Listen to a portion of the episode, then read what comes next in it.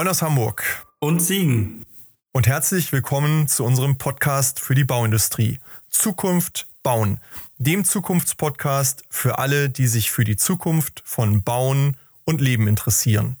Wir sind Martin und Christian. Und wir werfen in diesem Podcast einen Blick auf die Zukunftsentwicklungen von Branche, Technologie und Lebenswelt. Es wird dabei um die Veränderung der Baubranche gehen und darum, was dies für uns und für die Unternehmen der Branche bedeutet. Herzlich willkommen, liebe Hörerinnen, liebe Hörer. Heute sprechen Martin und ich über die Essenz der letzten Monate, die Themen, die sich in diesen Monaten herauskristallisiert haben und wollen miteinander einmal diskutieren, welche Schlüsse wir für dieses Jahr und für die kommenden Jahre, für die Unternehmen und für uns persönlich daraus ziehen. Hallo Martin, lass uns reinspringen ins Thema. Hallo Christian, ja, ich freue mich auf unsere Diskussion. Zukunftsthemen, die kommen schneller als man denkt. Das hat sich im Grunde in all den Gesprächen mit unseren spannenden Gesprächspartnern in den letzten Monaten herauskristallisiert. Ein großes Thema, das wir ja immer wieder auch getroffen haben, ist das Thema Nachhaltigkeit. Im Grunde bedeutet ja Nachhaltigkeit unterm Strich mehr als nur Umweltschutz. Was hast du mitgenommen aus den Themen, Martin? Also ich habe vor allen Dingen mitgenommen, dass es ein Thema ist, was alle angehen wird. Also es kann keiner sagen, naja, ich bin nicht so der Verfechter davon, mich interessiert es nicht. Es gibt ganz viele Punkte, warum es alle rund um die Bauwelt äh, mitnehmen wird. Dann habe ich für mich mitgenommen, dass die Bauwelt auch einen riesengroßen Anteil bei dem Thema haben wird. Dementsprechend die Bauwelt sich auf jeden Fall damit beschäftigen wird. Ja, und die Dimensionen, die sind ja vielfältig. Also wir haben ja gelernt, Dimension hat natürlich was mit Umweltschutz zu tun, hat was mit Ressourcenverschwendung ähm, oder Nicht-Ressourcenverschwendung zu tun, aber auch damit, die eigenen Prozesse zu verbessern. Wie gehe ich mit den Leuten um? Wie gehe ich mit Nachunternehmern um? All das spielt ja auch in das Thema Nachhaltigkeit rein. Mir fällt auf in vielen Gesprächen in meinem Kundenkreis, dass viele mit dem Thema Nachhaltigkeit, Umwelt noch gar nicht so richtig viel anfangen können und dass das oft sehr klein gedacht wird. Ähm, man, man vermeidet irgendwo CO2, man optimiert irgendwo eine Lieferkette. Aber dieser ganzheitliche Denkansatz, auch das Thema zum Bestandteil des eigenen Geschäftsmodells zu machen, zur eigenen Philosophie zu machen, sich damit auch als Arbeitgeber anders zu positionieren und auch als ähm, Geschäftspartner anders zu positionieren, das scheint mir bei vielen noch gar nicht so richtig auf dem Radar zu sein. Bei einigen unserer Gesprächspartner habe ich das so wahrgenommen, dass die das schon so sehen. Wir haben mit, mit Rewe gesprochen, wir haben äh, mit dem Choreum gesprochen, wir haben mit verschiedenen ähm, Akteuren gesprochen, die dort äh, vielleicht schon ganzheitlicher denken. Aber ähm, die überwiegende Mehrheit, glaube ich, stochert noch ein bisschen im Thema rum. Wie siehst du das? Ja, da bin ich ganz deiner Meinung. Und ich finde, gerade das Thema Nachhaltigkeit wirft auch seine ähm, Fänge in die anderen Themen hinein. Also wir haben ja darüber gesprochen, dass Nachhaltigkeit oder wenn ich mich mit dem Thema Nachhaltigkeit beschäftige, das auch eine Auswirkung hat auf die Sinnhaftigkeit des Tuns der Mitarbeiterinnen und Mitarbeiter, was für uns wieder zu der auch eine Folge von uns führt. Was erwarten denn zukünftige Mitarbeiterinnen und Mitarbeiter in der Bauwirtschaft. Und das hängt ja alles zusammen. Ich muss als Unternehmen mich mit dem Thema beschäftigen, um attraktiv zu sein, nach innen für Mitarbeiterinnen und Mitarbeiter, aber auch halt nach außen, weil eins ist klar, dass die Türen, die Themen stehen vor der Tür. Stichwort Taxonomie seitens der EU, ähm, Kreditgebungsverfahren und Co. Oder aber auch Vergabeverfahren. Also wir brauchen uns ja nichts in die Tasche lügen. Das Thema Nachhaltigkeit, wie gehe ich mit Baustoffen, mit Rohstoffen, mit Nachunternehmern mit Mindestlohn und so weiter um. Das ist und wird zukünftig auch Teil der Vergabeentscheidungen sein. Das ist und wird zukünftig auch Teil der Entscheidung sein, bei wem möchte ich arbeiten. Dementsprechend geht es dabei nicht nur darum, äh, in der eigenen Firmenwebseite gut auszusehen, sondern das hat handfeste Folgen. Ich denke auch, ähm, die Signale Richtung Kapitalmarkt sind entscheidend, gerade für die größeren Unternehmen, die am, am Kapitalmarkt sind und sich dort ähm, refinanzieren. Äh, das Thema Bewertung ähm, grüner Unternehmen wird wahrscheinlich in den nächsten Jahren einer der Faktoren sein, wohin die Geldströme gehen. Also wo wird es möglich sein, überhaupt auch Geld zu bekommen, Investoren zu finden. Und wie das oft so ist, werden wahrscheinlich diese Trends ab einem bestimmten Kipppunkt eben auch für viele Unternehmen so unumkehrbar sein, dass wenn sie nicht Teil dessen sind, sie in große, große Probleme kommen und am Ende eben auch in vielen Punkten am Markt nicht mehr teilnehmen können oder vom Markt verschwinden werden, weil ihnen einfach die, die wirtschaftliche Berechtigung praktisch verloren geht. Meine These ist ja für die Bauindustrie als einer der größten, ja auch Anteilseigner am Thema CO2-Ausstoß, ist ja, wenn man es positiv sieht, eben auch der Hebel am größten, etwas an dem Thema zu machen. Und ähm, das haben wir auch in einigen Folgen diskutiert. Das ist ja für Mitarbeiter, die sagen, ich trete dafür an, in meinem Berufsleben etwas positiv für die Lebenswelt unserer Zukunft zu verändern, eigentlich eine ganz tolle Gelegenheit und Chance. Und wie siehst du das? Ich glaube, die, die, die Branche hat dieses Potenzial, das da drin steckt, auch Menschen für sich zu begeistern, jetzt in einem völlig neuen Kontext, noch gar nicht so richtig äh, entdeckt. Ja, ich glaube, dass wenn man als nachhaltigkeitsbewusster Mensch etwas erreichen will, ist der Hebel in einem Bauunternehmen zum Beispiel größer, als wenn ich mich vielleicht in einem Naturschutzbund oder ähnlichem äh, äh, engagiere, weil in der Bauwirtschaft gibt es noch vieles und viele zu motivieren, was das Thema angeht. Und der Hebel ist einfach riesig, weil wir viele äh, Emissionen haben. Und dabei sollte es nicht dabei bleiben, dass über dem Lichtschalter ein Aufkleber steht, bitte Licht ausmachen, sondern da geht es ganz tief in die Prozesse rein, da geht es auch in die Geschäftsmodelle hinein. Ich glaube, das haben wir durchaus kennengelernt in den einzelnen Folgen. Also da, glaube ich, steckt, um es umgangssprachlich zu sagen, ganz viel Musik drin. Ähm, denke auch, in dem, in dem Thema steckt eben auch nochmal um den Begriff Sinnhaftigkeit aufzugreifen, eine große Chance für alle die, die jetzt nicht Ingenieure sind. Wir sprechen oft darüber, Martin, und, und du bekommst immer glühende Augen, wenn du davon sprichst, dass du irgendwas machst, was man anfassen kann, dass äh, in deiner Familie verwandte Dinge gemacht haben, die du heute noch sehen kannst. Also da ist immer so dieser Stolz in den Augen. Und wir Kaufleute schauen ja ganz oft ein bisschen neidisch da drauf. Wir können zwar den Kontostand von vor 20 Jahren vielleicht ähm, auf dem Kontoauszug zeigen und sagen, da haben wir an den Zahlen mitgewirkt, aber so richtig spannend und vermittelbar ist das ja nicht wirklich. Und ich glaube auch die, die kaufmännische Seite und die digitale Seite und die Marketingseite, also all diese Aspekte können im Grunde in der Bauwirtschaft auch für die Zukunft für sich selber sichtbare Veränderungen ähm, erwirken und Teil dieser Veränderungen sein, selbst wenn sie selbst nicht der Techniker sind oder derjenige sind, der mit eigenen Händen vor Ort etwas montiert oder ähm, zusammenbaut.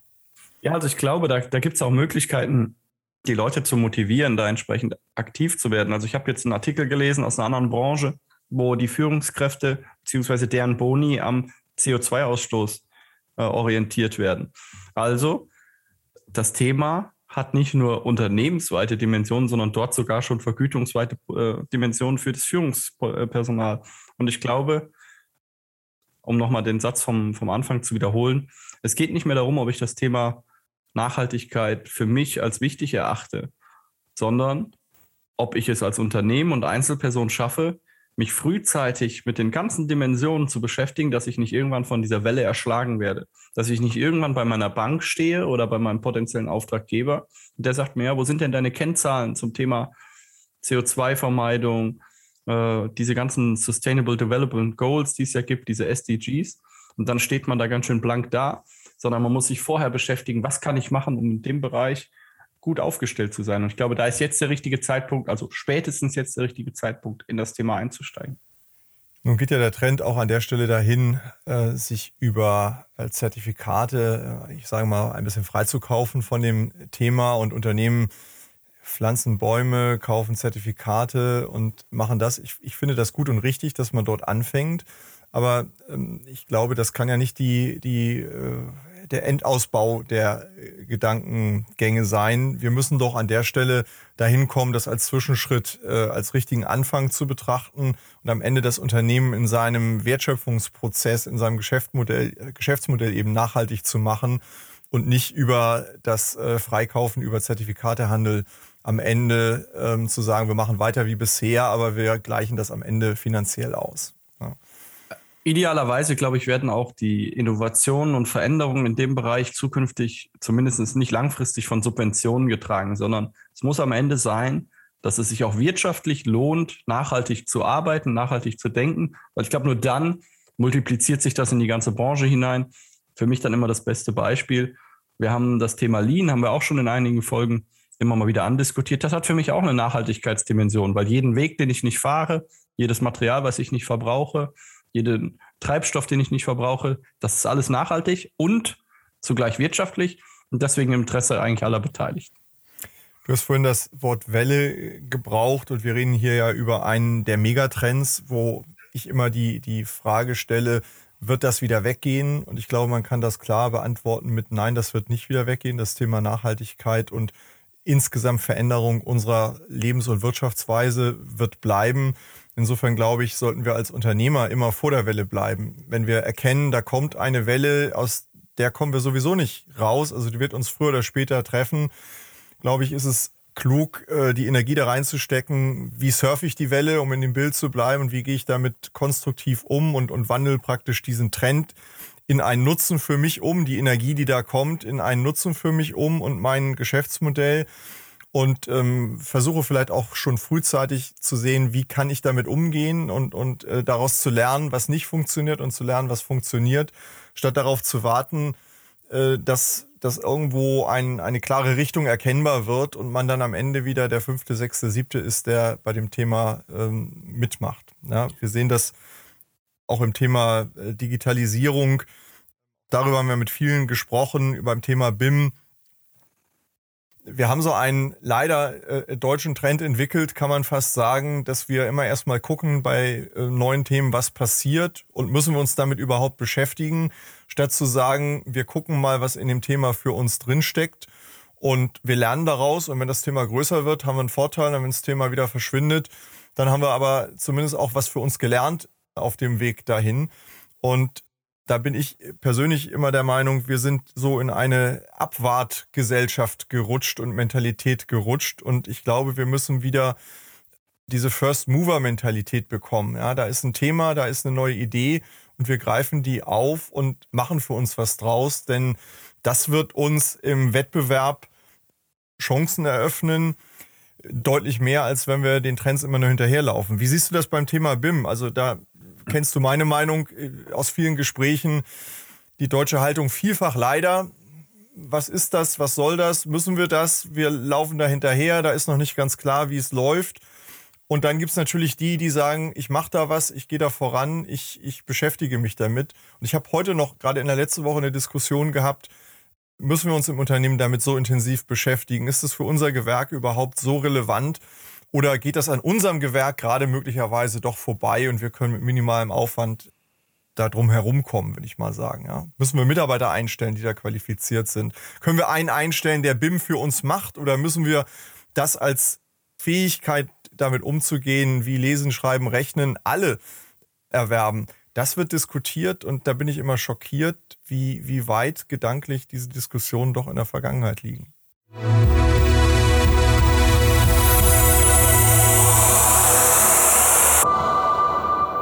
Dieser Stelle ein kurzer Hinweis in eigener Sache für diejenigen unter unseren Zuhörern, die sich gerade in ihrem eigenen Unternehmen mit relevanten Zukunftsfragen befassen und die deren Ausgestaltung und die Umsetzung von Lösungen beschleunigt und ergebnisorientiert für den Erfolg vorantreiben wollen. Sprechen Sie gern Martin Ferger für Themen zu Lean, BIM, Digitalisierung und Prozessoptimierung über www.ferger-consulting.de und mich, Christian Haag, zu strategischer Transformation, Strategie, Führung und Sparring für Top-Entscheider über www.christianhaag.de an. Im Rahmen dieses Podcasts, aber auch darüber hinaus, tragen wir gern als Speaker in Präsenz oder online zur Inspiration Ihres Publikums im Rahmen Ihrer Veranstaltungen bei.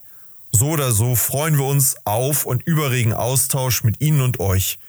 Nehmen Sie, nehmt einfach Kontakt zu uns auf.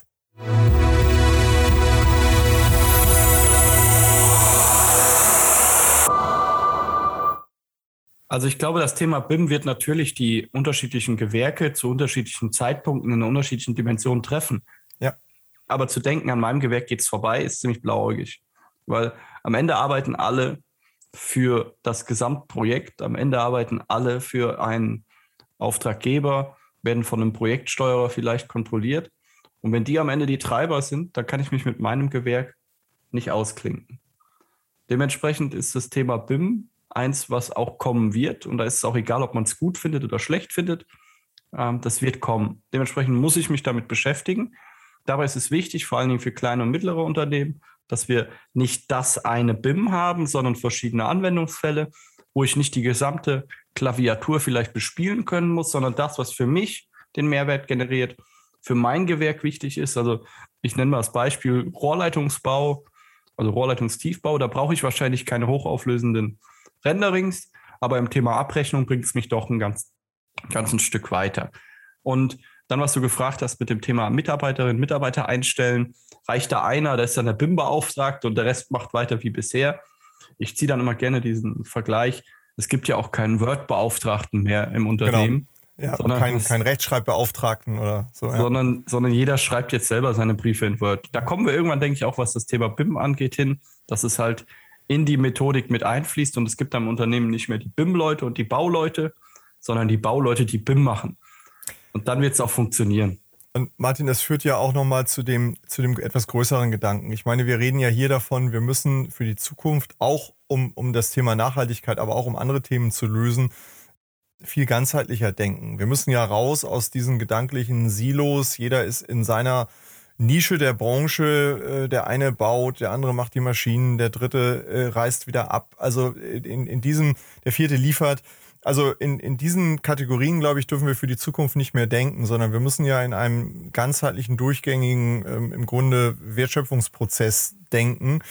Und da sind wir beim Thema Daten. Äh, wo entstehen die? Wo werden die praktisch erhoben? Und wie werden die verwendet? Und wie oft werden die erhoben?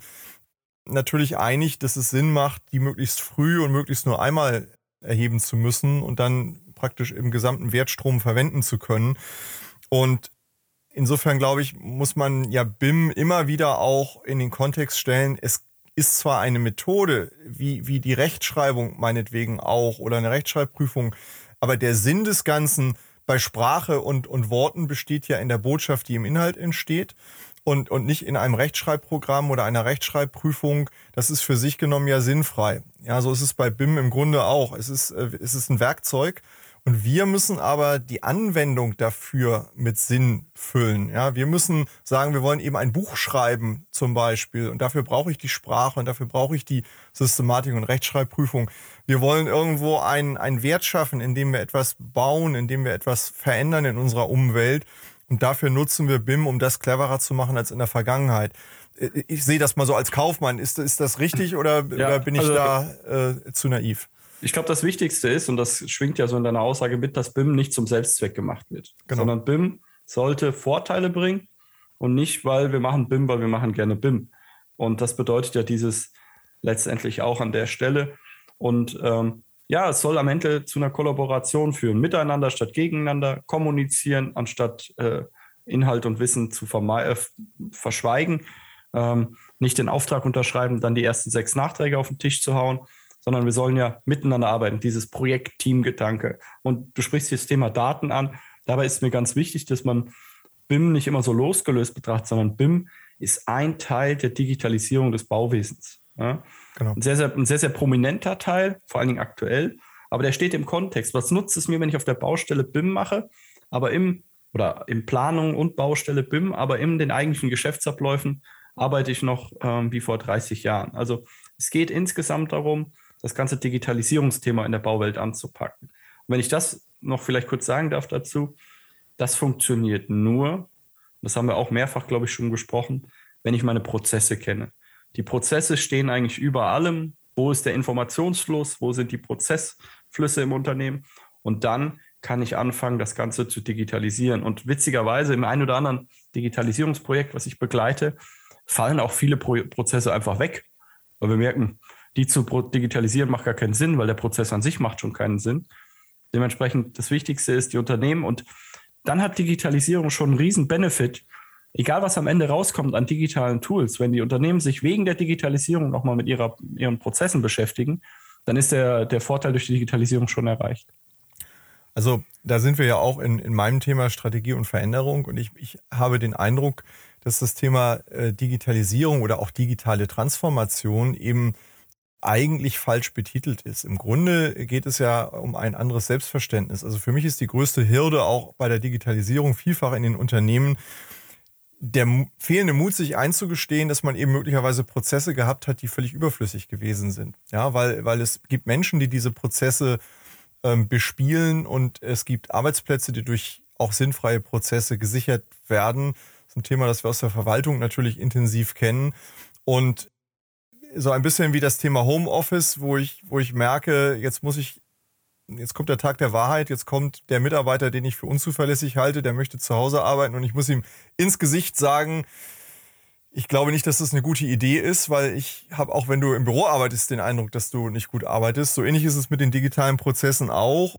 Mit einem Mal muss ich mich entscheiden, digitalisiere ich einen schlechten Prozess und, und schweige darüber, dass der sinnfrei war oder bekenne ich mich dazu und sage, der Prozess taucht nichts, wir können ihn so gar nicht äh, oder den Prozess überhaupt nicht digitalisieren. Und ich war auch der, der den Prozess vielleicht erfunden und äh, bisher betrieben hat und muss zugeben, dass das nicht sinnvoll war über die letzte Zeit. Also ich glaube, dieses ganze Thema Fehlerkultur, offener Umgang eben mit der Art und Weise, wie man arbeitet und zusammenarbeitet, ist ein, ein großer Teil des Themas auch erfolgreiche Digitalisierung, weil das eben auch in der Gedankenkette eigentlich erst der zweite oder dritte Schritt ist. Also das Thema Digitalisierung hat ja auf allen Rollen in der Bauwirtschaft die Dimension, alles wird in einer gewissen Form transparenter.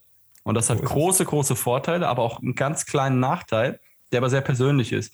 Wenn ich als Bauleiter immer zu spät meine Baustoffe bestelle, dann fällt das in Zukunft über die digitalen Prozesse auf. Jetzt kann ich das vielleicht noch kaschieren und immer noch irgendwie mit dem Telefon mit meinem äh, gut bekannten Baustofflieferantenmitarbeiter äh, sagen, hier, ich habe das vergessen, kannst zwar noch, noch ein LKW mehr, ja, kostet aber zusätzlich, ja, egal, kriege ich schon irgendwie. Also diese Sachen werden in Zukunft mehr auffallen und das ist natürlich auch was, was den Leuten Angst macht.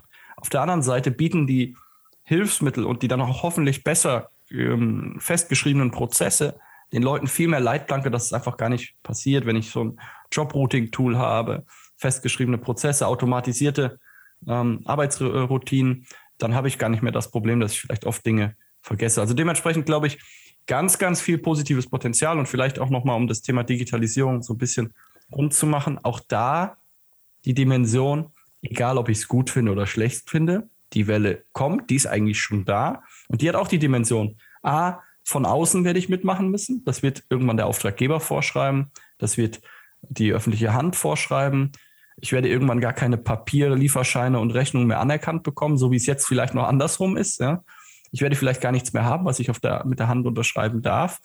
Und ich werde kaum noch Mitarbeiterinnen und Mitarbeiter von den Hochschulen, aber auch von den Lehrberufen bekommen, die in einem Unternehmen arbeiten wollen, wo sie äh, noch mit Stift und Papier oder mit einem Bagger ohne Maschinensteuerung oder ohne Robotikunterstützung arbeiten, sondern das klassifiziert mich als Unternehmen ganz klar als fortschrittlich oder nicht fortschrittlich, als zeitgemäß, als nicht zeitgemäß. Also das Thema Digitalisierung ist wieder kein Kann-Thema, sondern Muss-Thema. Genau, da bin ich ganz bei dir und ähm, am Ende, das ist mir nochmal wichtig auch zu sagen, die Widerstände gegen das Thema, die kommen im Wesentlichen aus der nicht erklärten oder nicht entdeckten oder nicht formulierten Sinnhaftigkeit. Also die Menschen verstehen nicht, warum muss das sein? Ja, es ist ja unbequem. Ja, es tut ja weh zuzugeben, dass man was bisher nicht so optimal gemacht hat. Es ist unbequem, eine Veränderung ähm, durchzustehen mit all den Auf und Abs und dem, dem Suchen nach dem richtigen Weg am Ende. Und ich glaube, Unternehmen gerade in so einer traditionsbehafteten Branche wie der Bauindustrie sollten viel Energie da reinstecken, eine Sinnhaftigkeit dieses ganzen Themas zu entwickeln und auch ihren Mitarbeitern zu erklären und sie eben auch dann zu unterstützen und zum Teil dieser Veränderungsprozesse zu machen, von denen dann wieder ein Teil die Digitalisierung ist und entsprechende Werkzeuge, die dann aber in einer Sinnkette liegen und nicht für sich als, als neue Mode oder als neue ähm, Gängelung irgendwo empfunden werden, sondern wo, wo Menschen im Unternehmen eben auch verstehen, warum tun wir das, warum ist das für unsere zukünftige erfolgreiche Existenz und damit auch für meinen Arbeitsplatz wichtig und ähm, warum kann, darf und muss ich Teil dieser Veränderung sein. Das, das reicht ja, wir kennen das, glaube ich, aus dem persönlichen Bereich auch an der Hochschule äh, Kollegen, die sagen, ich mache keine digitalen Vorlesungen, da bin ich ja kontrollierbar. Ja, also dann, dann kann man ja sehen, was ich gesagt habe und kann das nachvollziehen. Das will ich nicht. Das ist genau die, die gleiche Denke. Das ist diese Angst davor, dass man irgendwo einen Fehler macht und dass ein dieser Fehler äh, noch Monate oder Jahre später vorgehalten wird, weil man einfach transparent wird im, im Tun. Das sehen wir an den Schulen. Ähm, auch da sehe und höre ich das immer wieder, dass, dass Menschen sich einfach dagegen sträuben und sagen, ich mache den Unterricht nicht digital, ich lasse mich nicht filmen, weil ich Angst habe, dass äh, äh, Kinder, Eltern, wer auch immer das beurteilt und verurteilt und mich dann kritisiert. Ich glaube, aus dieser Schleife müssen wir in vielen Bereichen der Gesellschaft herauskommen und die Chancen wieder in den Vordergrund stellen und überlegen, wie können wir zeitgemäß damit arbeiten. Denn die Welle ist da und es ist nicht die Frage, ob wir digitaler arbeiten werden, sondern am Ende wie. Und damit entscheidet auch jeder für sich, wie sieht eigentlich mein Teil des Ganzen aus und welche Rolle werde auch ich spielen? Ja, werde ich selber Akteur sein und bleiben und handeln können oder werde ich durchgereicht und irgendwo nur noch Passagier sein oder im schlechtesten Fall sogar Opfer dieser Prozesse sein? Also ich denke, um das nochmal zusammenzufassen, mhm. proaktiv, offen und keine Ja-Aber-Mentalität. Ich glaube, dann hat man eine große Chance, wie du es immer sagst, vor der Welle zu fahren, als von der Welle erschlagen zu werden. Also ich glaube, das hat bei diesen zwei bis drei Themen, die wir jetzt heute besprochen haben, nochmal, glaube ich, ganz gut zusammengefasst, worauf es hinauslaufen wird. Und auch da sehen wir eben, und da sollten auch Menschen schauen, es gibt Unternehmen, die da schon unterwegs sind. Einige davon waren auch hier bei uns schon im Podcast. Ähm, ich will die jetzt nicht nochmal namentlich herausheben, aber wer die Folgen gehört hat, der wird darüber stolpern.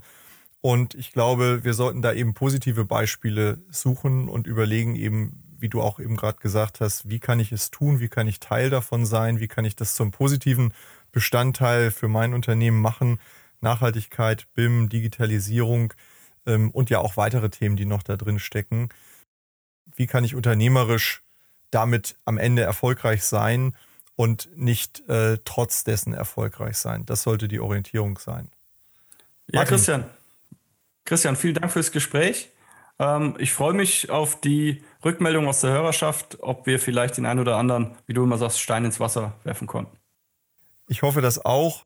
Ich hoffe, wir haben keinen mit den Steinen am Kopf getroffen, sondern es ist wirklich eine Welle, deren Energie aufgenommen wird und wünsche unseren Hörerinnen und Hörern hier auch vom Wollen ins Tun zu kommen, ins Handeln zu kommen. Danke, Martin. Bis bald. Bis bald.